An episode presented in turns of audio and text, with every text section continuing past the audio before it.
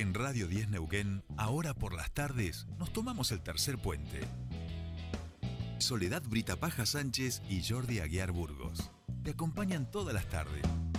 De 15 a 17.30. Información, análisis, entrevistas, música en vivo y columnistas de todos los colores y sabores. Subite al tercer puente. Con Jordi y Sole.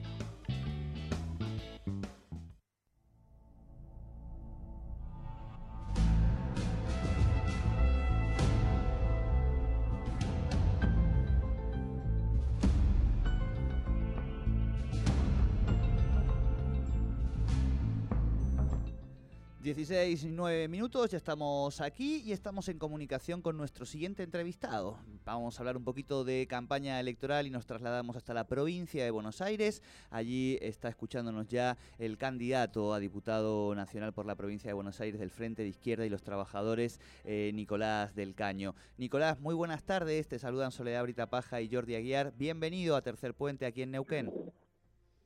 ¿Qué tal? Muy buenas tardes, ¿cómo están ustedes?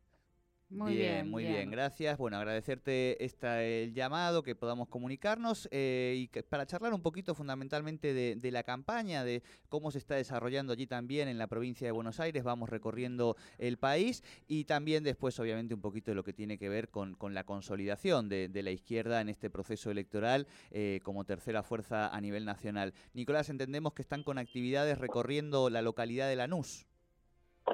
Sí, eh, hemos estamos en camino a Lanús ahora y venimos de, la ciudad de La Plata, eh, de recorrida en los barrios populares de la ciudad, donde muchas organizaciones sociales sostienen con un gran esfuerzo los comedores, con recursos cada vez más escasos, un problema que, vemos en, toda la provincia de Buenos Aires, ¿no? Cómo ha crecido la pobreza, cómo aumenta ha aumentado la cantidad de gente que concurre a los comedores durante la pandemia y hoy por hoy creo que uno de los temas fundamentales que, nosotros eh, estamos planteando como, propuesta en la campaña y que, mucha gente nos, nos plantea como un reclamo central es el tema de la generación de empleo. Por eso la propuesta de la jornada laboral de seis horas para generar nuevos puestos de trabajo, repartiendo el trabajo entre ocupados y desocupados sin que se afecte el salario es uno de los principales planteos que venimos haciendo todo el país desde frente de izquierda, ¿no? Eh, creo que es una una propuesta de avanzada que se contrapone a aquellos que quieren avanzar con la reforma laboral, que le quite derechos a aquellos trabajadores y trabajadoras que todavía eh, mantienen conquistas históricas, ¿no? Como son la posibilidad de tener licencias por enfermedad, tener vacaciones pagas, tener eh, distintos derechos que se han conquistado con años de lucha y que hoy por hoy eh, muchos ya no, no lo tienen y quieren quitárselo a, a aquellos sectores que lo mantienen, ¿no? Y, esta excusa de que si le quitas derechos a, a este sector de la clase trabajadora se va a generar empleo, eh, sabiendo que los ejemplos que uno puede ver, como la propia Argentina en los 90 con Menem, o lo ves ahora en, Brasil, este, donde la quita de derechos, la flexibilización de los convenios no ha generado eh, puestos de trabajo, ¿no? sino que en muchos casos ha aumentado la desocupación. Sí, obviamente la flexibilización, Soledad te saluda, ¿cómo estás Nicolás? Eh, la flexibilización laboral obviamente no, no, no creo que lleve a, porque bueno, estamos hablando de eso, pongámosle el término que le pongamos, eso es flexibilización laboral.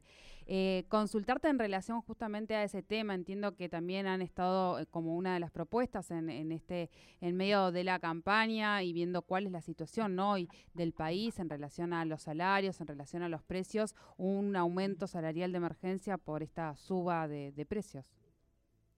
Sí, nosotros hemos planteado como un plan, una de las cosas principales, me parece, ¿no? El tema de un aumento de emergencia para recuperar lo que se ha perdido durante el gobierno de Macri y también en lo que va del gobierno de Alberto Fernández.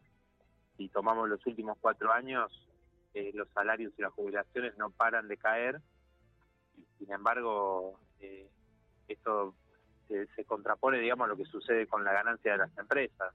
Han ganado como nunca en la pandemia y hemos visto las ganancias que han tenido eh, muchísimas empresas y justamente son los trabajadores los que cada vez reciben menos, los jubilados que han tenido un ajuste brutal, eh, recordemos la reforma previsional de Macri, y también durante este gobierno que primero les quitó la movilidad que le iba a dar por primera vez un aumento superior a, la inflación, después de perder con Macri 20 puntos, eh, se suspendió para darle aumentos inferiores y ahora tenemos esta situación de, con la nueva movilidad que también le dio la baja a, a los jubilados, a las jubiladas, la verdad que ha sido este, un ajuste brutal el que han recibido, así que bueno, eh, aumento de emergencia para salario y jubilaciones es el punto punto principal o uno de los puntos principales de nuestra propuesta, nuestro planteo y obviamente sabemos que esto se conquista con la lucha, con la movilización popular eh, y por eso el, llevar estas propuestas, estos planteos también a las organizaciones de las trabajadoras y los trabajadores para, para poder este, llevar adelante las movilizaciones y las medidas necesarias para conquistarlo. Bueno, en Neuquén el ejemplo de los trabajadores y los trabajadores de la salud creo que es uno de los más importantes que hemos visto en todo el país, como saliendo a pelear, a pesar de que los dirigentes sindicales le daban la espalda a los trabajadores y a las trabajadoras de salud, que estando en la primera línea este, a pesar de eso, no, no recibían el aumento que, se merecen, ¿no? Que, que, corresponde. Ayer también estuvimos en, la provincia de Buenos Aires con médicas, con médicos, enfermeras, enfermeros que también reclaman por su salario una recomposición y, el gobierno de Axel Kicillof le, cerró por, decreto la, paritaria, ¿no? Ese también es otro de los puntos principales, pero sabemos que acá hay un, tema de fondo que es esta, este endeudamiento este mecanismo de, la deuda que somete al país, que mantiene un enorme atraso eh, y que lo que se viene es un pacto de todas las fuerzas políticas, a excepción del Frente de Izquierda, con el Fondo Monetario Internacional para llevar adelante los planes que siempre te exigen. Ahora lo dijo inclusive el embajador de Estados Unidos, hizo declaraciones como si fuese un virrey, diciendo que Argentina ya tenía que presentar un plan, que estaba atrasado en presentar un plan. Ellos son los que toman tiene la decisión principal, ¿no? Un porcentaje importante del voto en el Fondo Monetario este, son decisivos y ya están actuando de esa manera. Por eso nosotros también planteamos el desconocimiento soberano de esa deuda completamente ilegítima y fraudulenta, ¿no? Claro. Nicolás, la, última en este sentido. Eh, bueno, aquí recientemente tuvimos elecciones en la ciudad de Neuquén, donde el Frente de Izquierda volvió a renovar la, banca de concejales, este, con una campaña muy, muy austera y un poco se, consolida este voto que siempre en Neuquén han, tenido una fuerza, pero han consolidado en estas últimas elecciones también en las PASO con la figura de, Raúl Godoy, por supuesto, y a nivel nacional como, como tercera fuerza. ¿Cómo, ¿Cuáles son las expectativas que tienen ahora en estas elecciones generales? Bueno, sí, efectivamente ha sido realmente una muy buena elección que tuvimos en Neuquén, este, en la ciudad, consolidando al frente de izquierda, renovando la banca que poníamos en juego ahí en el Consejo y a nivel de, toda la provincia, una, una de las mejores elecciones del frente de izquierda este, a nivel nacional con, con Raúl Godoy a la cabeza que apostamos a que podamos crecer, ¿no? que sabemos de la simpatía de, muchas trabajadoras, de muchos trabajadores y jóvenes allí en la provincia con el Frente Izquierdo y particularmente con, con nuestro compañero Raúl Godoy, un, obrero de Sanón, este, y que como diputado ha estado en cada una de las luchas, en cada una de las peleas que se han dado allí en la provincia de los sectores populares y bueno, también este, la apuesta a, crecer y que llegue una, una voz fuerte al Congreso de, los trabajadores, las trabajadoras de, la provincia de Neuquén. El desafío que tenemos con Alejandro Guilca en Jujuy, de llegar también con un diputado nacional después de la histórica elección que hicimos con el 23% de los votos. Eh, el desafío en la ciudad de Buenos Aires para ingresar con nuestra compañera Miriam Bregman, que está disputando eh, llegar al Congreso desde la Ciudad de Buenos Aires, que hace muchos años que la izquierda no tiene una representación en el Congreso desde la Ciudad de Buenos Aires.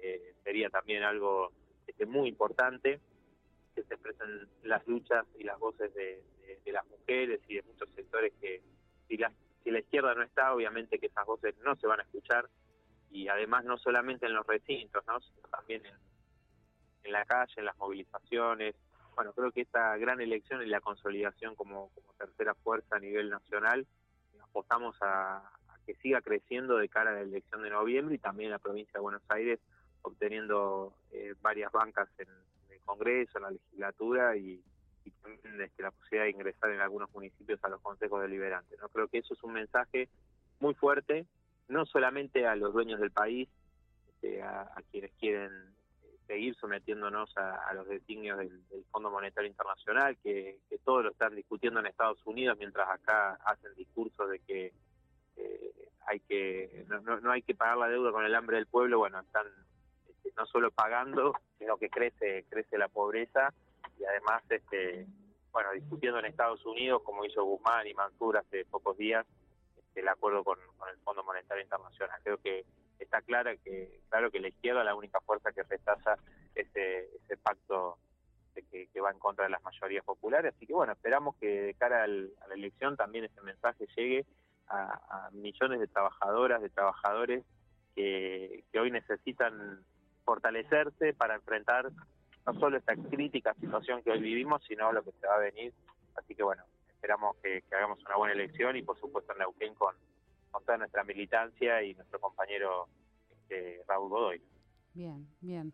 Bueno, eh, se, han, eh, se han acomodado ¿no? como una fuerza importante realmente en estos pasos, lo volvieron a, lo volvieron a comprobar con, con, los votos de la gente, con lo cual eh, las expectativas eh, que, al menos aquí, eh, Raúl, ayer hablábamos ayer con justamente Raúl Godoy, el, candidato por Neuquén a diputado nacional, y un poco era lo que, lo que nos manifestaba. Muchísimas gracias. Muchísimas gracias ah. por... por... gracias, gracias a ustedes. Muchísimas gracias. Te un gran abrazo. Un gran abrazo. Hablábamos con el eh, candidato a diputado nacional, Nicolás del Caño, candidato por el Frente de Izquierda y los Trabajadores. Eh, bueno, tratamos de, repasar algunos de los temas y las principales propuestas eh, que llevarán al Congreso de la Nación.